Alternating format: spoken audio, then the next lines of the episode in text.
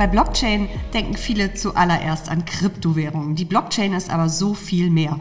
Und auf all das können Investoren mit dem Art Transformer Equities, der High Performance Blockchain Fonds, ein Hammername, das klingt wirklich äh, spannend, setzen. Darüber spreche ich jetzt mit Axel Daffner von Pegasus Capital. Und damit herzlich willkommen zum Cap Insight Podcast. Danke.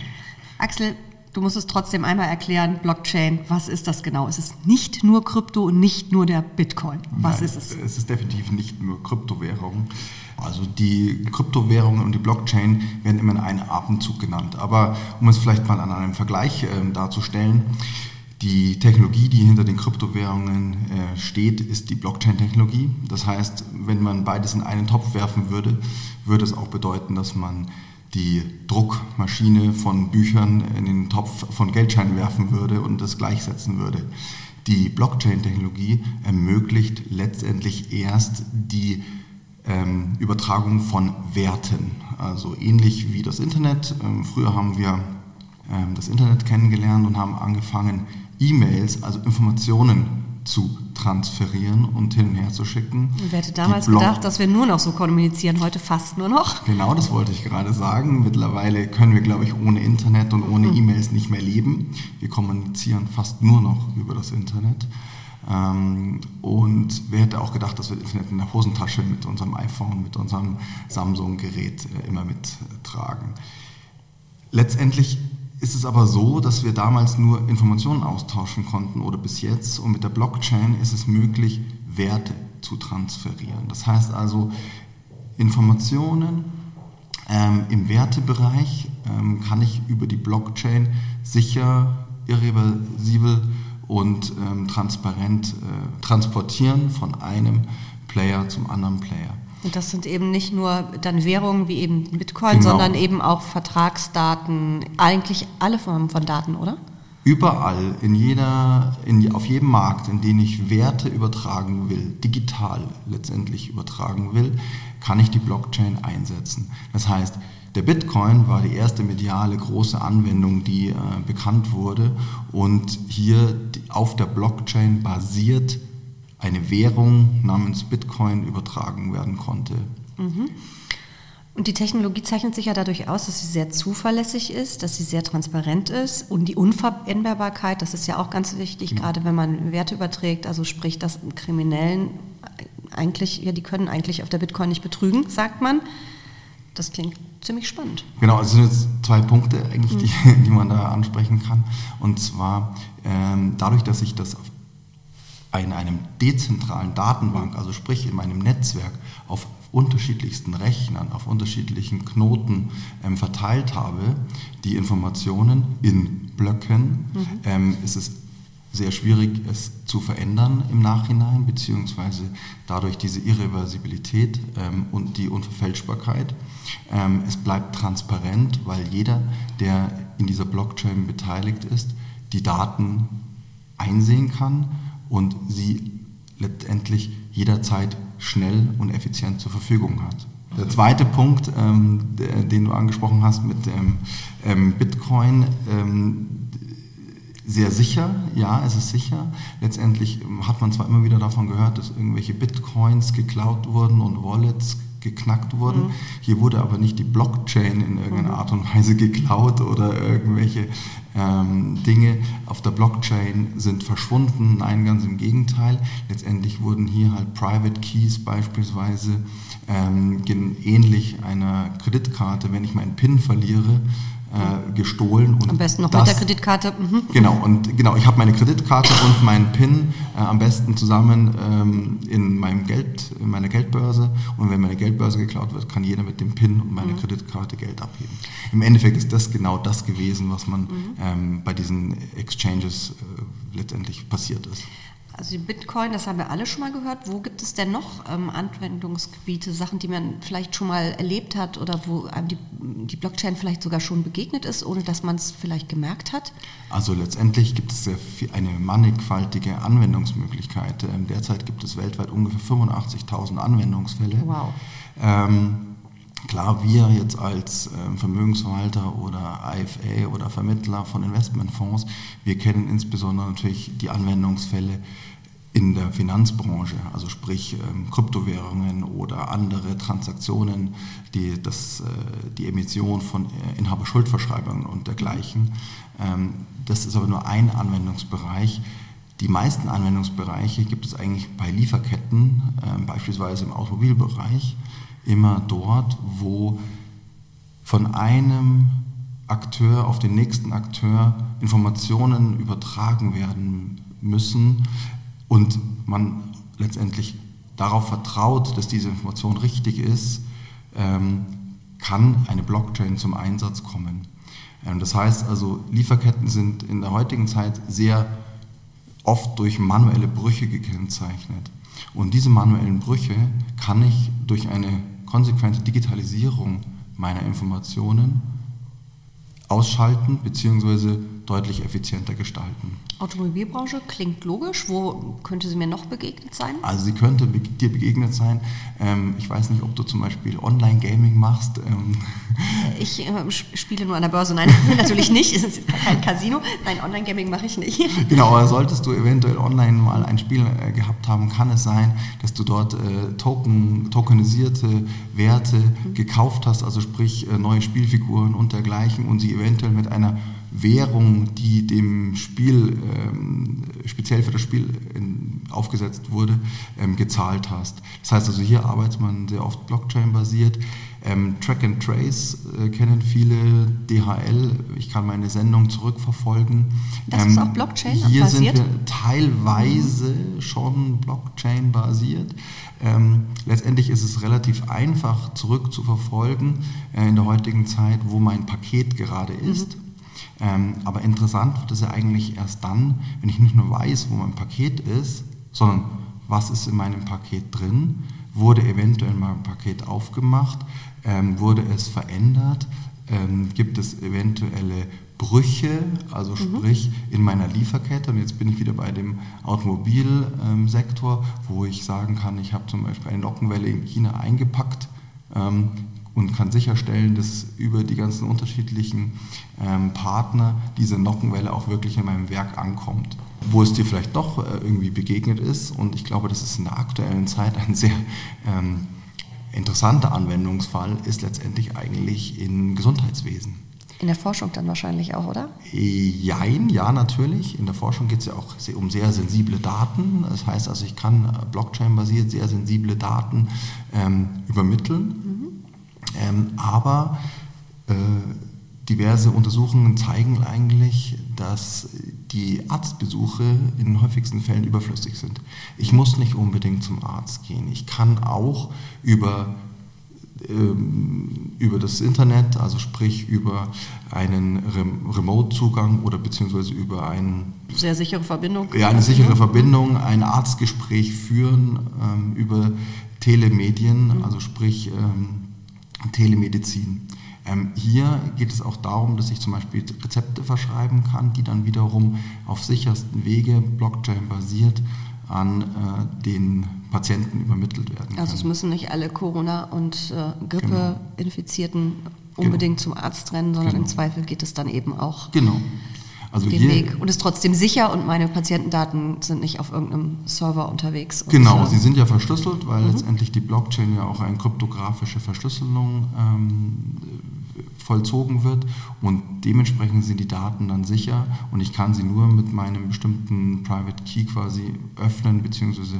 anschauen und habe dementsprechend hier die äh, Validität meiner und die Sicherheit meiner Daten gewährleistet. Nun fällt mir nur so ein bisschen ketzerisch in dem Fall dann ein, ähm, wenn wir eben ja immer nur alle von Bitcoin und Blockchain reden. Mhm. Und jetzt kommt mein Arzt um die Ecke und erzählt mir, wir machen das jetzt so ganz sicher. Und ich frage, was machen wir da für eine Technologie? Und der sagt Blockchain. Da könnte der eine oder andere ja sagen, oh, das ist doch die Zockerei mit dem Bitcoin, das ist mir zu unsicher. Mhm. Sicherlich. Image-Schaden? Ähm, sagen wir es mal so, ähm, den, der Image-Schaden ist entstanden dadurch, dass natürlich ähm, Exchanges eventuell nicht sicher waren und ihre Daten nicht gesichert haben und dementsprechend Bitcoins, ich sag's mal, mit krimineller Energie entwendet mhm. wurden. Ähm, das hat natürlich Oder die gigantischen Zockereien, die da passiert genau. sind, das war ja auch Wahnsinn teilweise. Genau. Mhm. Letztendlich haben wir auch, und da gibt es eigentlich eine schöne Studie von, äh, von der Gartner Group, die hat aufgezeigt, dass jeder Produktzyklus oder jede neue ähm, IT- äh, Basistechnologie bestimmten Zyklen unterliegt. Und diese Zyklen, die zeichnen sich eigentlich dadurch ab, dass im, am Anfang immer ein Hype entsteht. Mhm. Und Gartner hat eigentlich diesen Hype für das Jahr 2020 vorausgesagt. Mhm. Wir haben ihn aber erlebt 2017, 2018, als der Bitcoin ähm, quasi durch die Decke ging mhm. und jeder eigentlich im Goldrausch gedacht hatte, er könnte mit dem Bitcoin reich werden, weil es die Lizenz zum Gelddrucken ist. Apropos Goldrausch, es gibt ja so eine schöne Börsenweisheit von André Costolani, investiere bei einem Goldrausch nicht in die Goldgräber, sondern in die Schaufeln. Also nicht in den Bitcoin, sondern in die Blockchain. Und genau das tut euer Fonds. Das Wie ist, macht er das? Das ist absolut richtig und ich sehe, äh, du hast äh, auf unserer Homepage nachgelesen. Außerdem bin ich ganz großer Fan von Börsenweisheiten. Ich habe da schon zwei Bücher mit vollgeschrieben, aber deswegen genau. fand ich das sehr lustig, als ich sie sah, weil genau das ist also natürlich das treffende die, Bild. Die Idee des Fonds ist genauso entstanden. Also die mhm. Idee des Fonds äh, ist letztendlich so entstanden, dass ich mit dem Kilian Thalhammer, unserem Branchenexperten, äh, zusammensaß und ähm, wir über das Thema Bitcoin und Kryptowährung gesprochen haben und wir uns überlegt haben, wie kann ich eigentlich das Thema, sage ich jetzt mal grob, investierbar machen. Mhm. Und letztendlich genau diese Weisheit von Costolani kam mir dann wieder in den Sinn, dass ich ja eigentlich in einem Goldrausch nicht in die Goldgräber investieren will, sondern eigentlich in die Schauf Schaufeln verkaufen mhm. oder beziehungsweise in die Schaufelhersteller. Und wer stellt und, beim Thema Blockchain die Schaufeln her? Genau, und das war genau der Ansatz, dass wir gesagt haben, wir investieren in diesen Fonds nicht ähm, nur in die Unternehmen, die beispielsweise Produkte und Dienstleistungen im Rahmen der Blockchain anbieten, also wie zum Beispiel ähm, Hardware, Software, Protokolle, mhm. Netzwerke, Applikationen und so weiter, also die wirklich Blockchain-basiert sind. Da wäre ich jetzt auch so als allererstes drauf gekommen, hätte gesagt, eben Software, vielleicht noch die großen Tech-Giganten, genau. die ja bei allem immer dabei sind, aber Absolut. die sind es nicht. Das, die sind es auch, auch? Ähm, sage ich mal. Deswegen, wir haben ein zweigeteiltes Portfolio. Das, die eine Hälfte investiert genau in diese Werte, also mhm. sprich in diese ich nenne es mal, sehr stark, die ihr Geschäftsmodell auf der Blockchain-Technologie basiert ähm, aufgebaut haben. Und die andere Hälfte, da suchen wir die Unternehmen und filtern die heraus, die in den Anwendungsfällen ähm, über unseren Branchenexperten genannt an uns herangetragen werden, die letztendlich einen Mehrwert generieren können, weil sie die Blockchain-Technologie in ihrem vorhandenen Geschäftsmodell einsetzen. Und das funktioniert ja so, dass eben Kilian Thalhammer für euch eine Vorauswahl an Unternehmen trifft und das ist dann euer Anlageuniversum, das schaut ihr euch dann an und pickt dann eben raus, wen ihr gut findet. Kommt der manchmal mit Ideen um die Ecke, wo du denkst, da wäre ich ja im Leben nicht drauf gekommen? Oder manchmal auch, wo du den Kopf schüttelst und dachtest, äh, nee, und ja, nochmal genauer hingucken musst? Absolut. Ich meine, bei 85.000 Anwendungsfällen weltweit ähm, ist es eigentlich, liegt es auf der Hand, dass man nicht jede, mhm. jedes Anwendungsfall sich irgendwie gleich vorstellen kann. Ähm, hier gibt es schon einige Anwendungsfälle, wo man denkt, hm, habe ich so noch nicht drüber nachgedacht. Was wäre so ein Beispiel, wo du total ähm, überrascht warst und gedacht hast, wow, was ist das? Ich, ich war äh, letztendlich überrascht, als es um Luxusgüterhersteller mhm. ging. Ähm, da kam erstmal die Frage, was hat jetzt eine Luxusgüterhersteller, ich will jetzt hier keinen Namen Eine nennen. Eine teure, schöne Uhr mit einem Krönchen auf dem Ziffernblatt. Sehr gut, vielen Dank, genau. Ähm, was haben die jetzt eigentlich mit der Blockchain-Technologie mhm. zu tun? Und was haben sie damit zu tun? Relativ viel. Denn wenn ich überlege, ähm, Produktpiraterie ist ein Riesenthema. Klar. Und genau. Man kommt nicht wirklich drauf, aber Nein, ja, man natürlich. kommt vielleicht nicht direkt drauf, aber Produktpiraterie ist ein ganz, ganz großes Thema. Milliarden ähm, Schäden für Unternehmen letztendlich, die, ich sage es jetzt mal, einfach eine Uhr herstellen, die aber dann irgendwo in der Welt gefälscht wird und auf den Markt gebracht wird. Wenn ich von Anfang an mein Produkt quasi mit einem Token versehe, also mhm. sprich mit, ich mache es einfach, mit einem Merkmal versehe, dass ich überall mit einem Scan beispielsweise über mein ähm, Smartphone ähm, anschauen kann und die Produktqualität beziehungsweise auch die also die Authentizität quasi die Authentizität, die danke schön. Die prüfe ich, indem ich dann also meine Uhr, genau. von der ich hoffe, dass sie echt ist, also auf ein Lesegerät lege. Ist es, ist es eine super. Fälschung, ist es keine Fälschung? Also sprich, ich kann einfach fest äh, nachvollziehen, wann wurde diese Uhr von dem Hersteller produziert. Ähm, auch an wen wurde sie verkauft? Wie ist sie in den Handel gekommen, super. genau. Und ich kann letztendlich dann auch nachvollziehen, sie wurde nicht nur von dem Erstbesitzer ähm, von, von meinem Unternehmen gekauft, sondern vielleicht nochmal weitergegeben mhm. und so weiter. Also ich kann eine komplette Historie meines Produktes von der Entstehung bis zum aktuellen Zeitpunkt zurückverfolgen. Das ist ja Wahnsinn. Wird das auch aktiv dann von den Luxusherstellern, also quasi, ich wollte jetzt gerade sagen promoted, aber den Kunden gesagt? Oder ist das eher was, was so im Zweifelsfall dann, äh, wir haben da übrigens so ein Zeichen, das kommt? Oder sagen die schon heute, das ist ihre XY-Uhr und die naja, letztendlich geht es ja hier um viele andere Themen auch noch. Also ein Luxusgüterhersteller will ja eventuell auch nicht preisgeben, vielleicht wo seine Uhr gerade ist, aber äh, nichtsdestotrotz, äh, wenn sich, und jetzt gehe ich mal davon aus, ähm, die Produktpiraterie dadurch eingrenzen mhm. lässt, ist natürlich jeder der Luxusgüterhersteller daran interessiert, sich daran zu beteiligen. Und wann macht diese Blockchain, ich nenne sie jetzt mal Luxusgüter-Blockchain, ähm, Sinn, wenn ganz viele beteiligt Viele Knotenpunkte, viele Knotenpunkte großes Netz. Mhm. Viele großes Netzwerk, ähm, viele Hersteller sich oder ihre Produkte in diese Blockchain mit einstellen, um dann letztendlich für den Endverbraucher und für den Markt äh, transparent darstellen zu können, wo die Uhr gerade ist und letztendlich hier eine ähm, Verifizierbarkeit ähm, von Fälschungen oder eine Abgrenzung von Fälschungen darzustellen. Das heißt, ihr würdet euch dann den Luxus, also erstmal habt ihr jetzt den Luxusgüterkonten rein theoretisch, den Luxusgüterbereich als ähm, Blockchain-Profiteur identifiziert, beziehungsweise das kommt ja eben von Kilian Thalhammer. Genau. Und dann schaut ihr euch die einzelnen Werte an und ähm, dann kommen aber wahrscheinlich auch ganz normale Fundamentaldaten zum Tragen, oder? So wie eine. Aktie ist, wie sie genau. bewertet ist, etc. pp. So und ihr kauft dann wahrscheinlich die beste aus einer Branche. Genau. So ist es also letztendlich.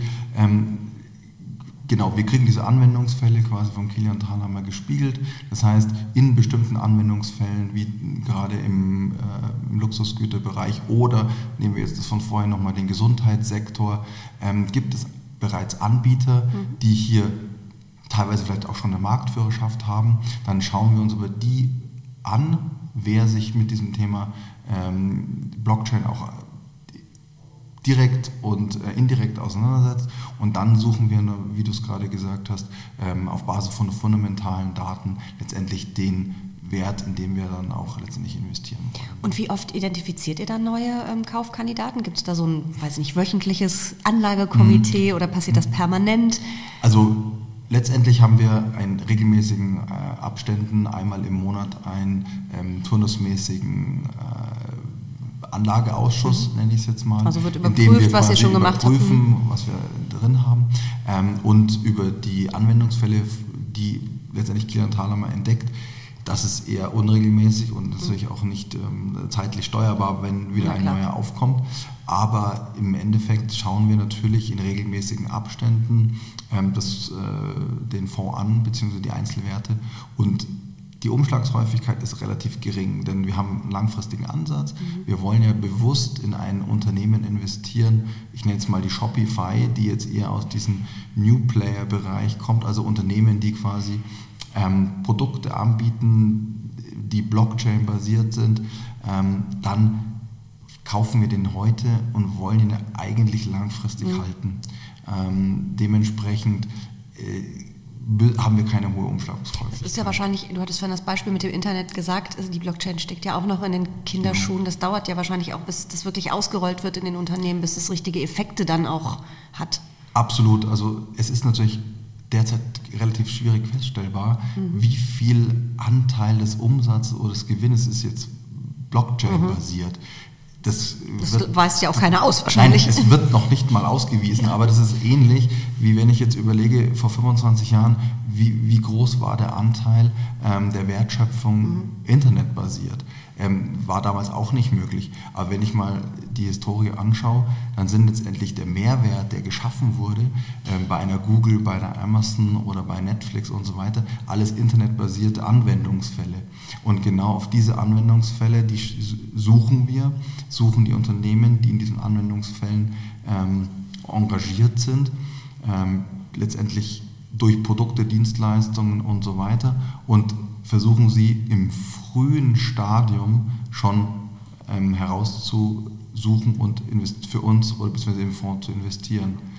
Jetzt gibt es den Fonds noch nicht so lange. Gab es denn schon mal ähm, auch Werte, die investiert worden ist, wo man dann nach ein paar Wochen, wo das dann gesagt habt, äh, nee, das war jetzt irgendwie eine Fehlentscheidung und äh, da gibt es bessere oder das ist ein Flop-Unternehmen? Gab es das schon? Ja, das gab es schon. Ähm, trotz der jungen Historie des Fonds ähm, ist es so, dass man natürlich auch immer wieder und jetzt kommen wir auf den Punkt Kryptowährungen, diese Miner, also sprich, die eigentlich dann wieder neue Bitcoins schürfen und so weiter, ähm, letztendlich immer wieder auch anschaut und in diese Werte investiert.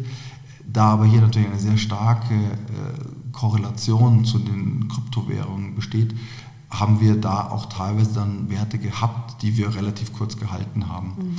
äh, um einfach da auch diesen, diese Korrelation mit den Kryptowährungen zu oder zu reduzieren. Wir haben ja vorhin schon kurz darüber gesprochen, 50 Prozent ähm, neue Unternehmen, 50 Prozent etablierte Player, die eben jetzt nicht die mhm. Dienstleistung anbieten, sondern die Dienstleistung nutzen. Mhm. Wie starr ist dieses 50-50? Konzept? 50-50. Es ist wirklich so, ja? Also es darf genau. wirklich nicht also, äh, mal irgendwie, okay. man, man, hat ja Kursveränderungen, da wird es immer mal ein bisschen ja, leichtes, aber das ist schon sehr starr. Also man, bei 60, 40 greift ihr Nein, ganz also, vorher also, schon ein. Definitiv, also wir, wir wollen, ähm, ich nenne es mal einen ausgewogenen Ansatz ähm, dieser etablierten und die äh, Unternehmen und der New Player haben. Das heißt, wir haben ungefähr 40 Werte in dem etablierten Bereich und 40 Werte in diesem New Player Bereich ist dann die Anzahl 50-50 oder auch die äh, in, in, Summe, also in Marktkapitalisierung auch? Auch die Marktkapitalisierung. Ja, okay. Was aber natürlich, du hast absolut recht, ähm, gerade die Volatilität ähm, des Fonds ist hoch. Ähm, woher kommt sie? Sie kommt letztendlich, auf, die Volatilität kommt aufgrund der sehr volatilen Einzelwerte. Haben wir natürlich ich sag's mal, Verwerfungen, was die mhm. Gewichtungen anbelangt. Und eine Rebilanzierung wird natürlich vorgenommen, aber jetzt nicht äh, nach kurzen... Stündlich. Äh, genau, nicht nach, nicht, äh, nach Tagen, ähm, sondern da muss natürlich zu äh, markanten Auseinanderdriften von bestimmten ähm, Gewichtungen kommen. Ähm, aber letztendlich äh, haben wir, ich sag's mal, zwischen... Wir haben ein breit diversifiziertes Portfolio. Ähm, der Grund ist einfach, es gibt viele Anwendungsfälle es gibt viele Anwendungsfälle, die vielleicht auch noch in den Kinderschuhen stecken. Ähm, wir wollen sehr früh dabei sein, aber wenn man früh dabei ist, muss man auch sich bewusst sein, dass manche Anwendungs vielleicht, Anwendungs vielleicht Anwendungsfall vielleicht doch nicht äh, vom Erfolg gekrönt wird. Es ist auch nicht Und, jeder Online-Shop eine Amazon geworden. Genau, es ist, ich mhm. wollte es gerade sagen, nicht jede Suchmaschine ist eine Google geworden. Ja. Ähm, hätte man eine Yahoo früher gehabt, wäre das am Anfang sicherlich gut gewesen, später nicht mehr. Also das heißt, man muss auch schon dementsprechend ähm, das Ohr am Markt haben. Das heißt also, ich muss dementsprechend auch darauf reagieren können und äh, dementsprechend kann es natürlich hier zu Anpassungen kommen. Also könnte man ja eigentlich sagen, dass diese 50-50-Lösung macht den Fonds vielleicht ähm, zu einem, gibt es das überhaupt, ausgewogenen Technologiefonds? Wie ist der denn durch die Turbulenzen im ersten Quartal gekommen? Also wir haben ja Anfang März äh, wirklich blutrote Tage gesehen und die Nasdaq in den USA, wo ja wahrscheinlich einiges der Werte, in die ihr investiert, ja. auch notiert ist, hat ja wirklich übelst verloren. Ähm, wie habt ihr die Tage damals ähm, erlebt und ähm, wie hat der Fonds gelitten haben? Wird er? Wie stark hat er gelitten? Also ähm, definitiv ähm, sind unsere äh, Werte natürlich sehr USA-lastig. Also das, was du gerade angesprochen hast, Nasdaq. Wir haben ungefähr zwei Drittel in amerikanischen Unternehmen.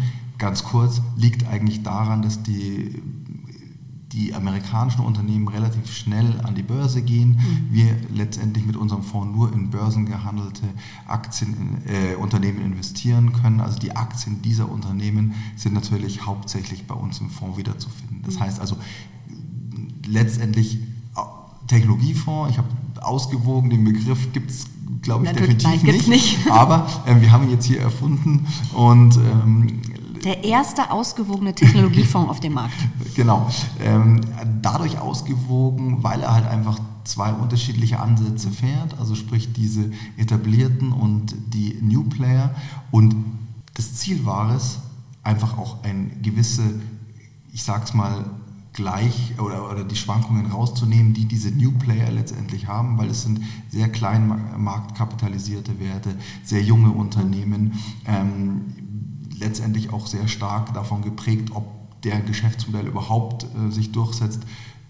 Das heißt also, sie können Da auch relativ schnell wieder hoch einfach. verschwinden. Genau, also hier ähm, geprägt durch diese ja, sehr hohe Volatilität, die wir versucht haben, ähm, vom Konzept her gleich rauszufiltern und zu eliminieren und dementsprechend durch etablierte Unternehmen und da kann man jetzt auch mal eine IBM nennen, ähm, die ganz sehr, die sehr viele Anwendungsfälle im Blockchain-Bereich unterstützen durch ihre Blockchain, IBM Blockchain. Und wie ist das aufgegangen, das Konzept, als der schwarze Schwan Corona Anfang Genau. März oder Ende Februar kam er ja eigentlich um die Ecke, bog an den Märkten. Genau, letztendlich ist, machen wir auch gar keinen Hehl draus. Bei einem reinen Technologiefonds geht sowas nicht spurlos an einem Fonds vorüber. Aber ähm, wir haben es jetzt im Vergleich zur Nasdaq oder im Vergleich zu den Technologie-Leitindizes haben wir es deutlich begrenzen können. Ähm, wir haben sogar Gewinner äh, in dieser Phase gehabt. Wow. Das heißt, ähm, wenn, wenn man sich zum Beispiel Teladoc anschaut, ein Unternehmen, das ich eigentlich jetzt gar nicht nennen darf, oder? Ich darf keine Ja, das ist auch keine Kaufempfehlung gewesen. ist natürlich keine Kaufempfehlung, ist natürlich nur ein Einzelwert, den ich jetzt hier mal Exemplarisch. exemplarisch nenne.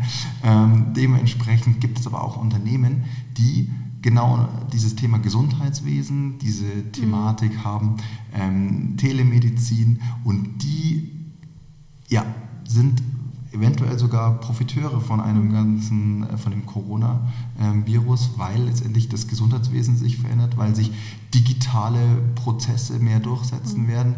Wir äh, haben ja auch damals beobachtet, als das Coronavirus aufkam, dass ganz viele Unternehmen Telearbeitsplätze eingerichtet haben. Immer mussten alle ihre Notebooks mit nach Hause nehmen. Auf einmal mussten alle mit Notebooks ausgestattet werden, weil sie sie nach Hause nehmen wollten. Ähm, das heißt also, wir sehen eine Digitalis weiter voranschreitende Digitalisierung und letztendlich die Blockchain kann nur funktionieren, wenn ich sehr viele Prozessschritte und Dokumente digital vorhanden habe, wenn ich sie digitalisiere. Deswegen sagen wir auch, die Blockchain wird die Digitalisierung weiter vorantreiben. Und ähm, von den Ergebnissen her, um das abzuschließen, ja, äh, wir lagen im Minus, aber wir sind eigentlich zuversichtlich, wenn man den Fonds als Langfristinvestment äh, nimmt, beziehungsweise als Sparplan und dergleichen, dann werden die Verluste aus dem ersten Quartal 2020 der Alleine Vergangenheit angehören und wir werden wahrscheinlich in ein paar Jahren nicht mehr darüber sprechen. Letzte Frage, es ist und bleibt ein Tech-Fonds. Mit Blick auf die Asset ähm, Allocation ist es wahrscheinlich dann eher eine Beimischung, auch wenn die Blockchain ein Megathema ist. Genau, also wir sehen es als Beimischung. Ähm, es ist ein Megathema, keine Frage. Wir glauben daran, dass die Blockchain genauso unser Leben revolutionieren wird wie das Internet. Nichtsdestotrotz ist es eine Beimischung für den Privatanleger, ähm, der einfach das Thema Blockchain in seinem Depot haben will. Sparplan, ein, ich sag's mal, einen merklichen Anteil, ja, aber es darf kein reines äh, Einzelinvestment äh, in seinem Portfolio sein, sondern es sollte eine Beimischung sein. Vielen Dank für den spannenden Podcast. Ich habe richtig viel gelernt und ich hoffe, unsere Zuhörer auch.